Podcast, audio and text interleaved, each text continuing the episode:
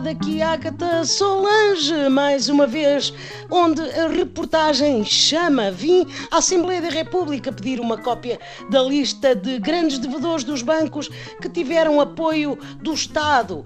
Sabem o que se costuma dizer?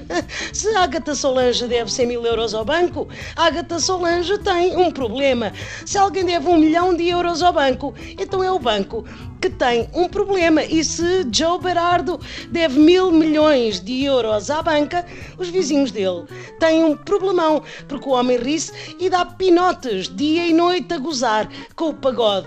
O Banco de Portugal resistiu muito à divulgação da lista, como se os grandes devedores fossem uma espécie protegida, como os ursos panda ou o público dos programas da manhã.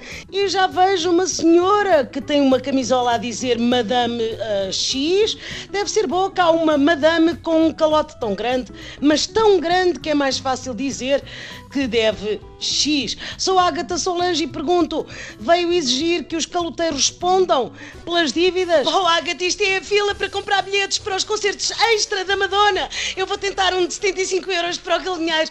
Uh, lá de cima não se deve distinguir bem a Madonna do Tony Carreira. Pá, mas que se lixe, vale muito a pena.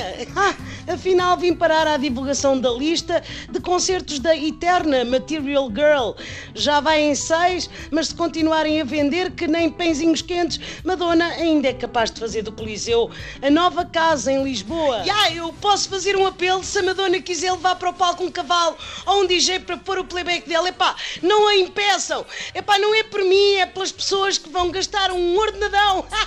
Talvez mesmo o ordenado mínimo nacional para vê-la lá mesmo à frente, ok? Ok, apelo registado e já agora vou juntar-me também à fila, mas para os lugares de imprensa pode ser que Madonna esteja farta de fadistas e queira adotar uma repórter. Foi a Agatha Solange, sempre, sempre like a virgin no acontecimento.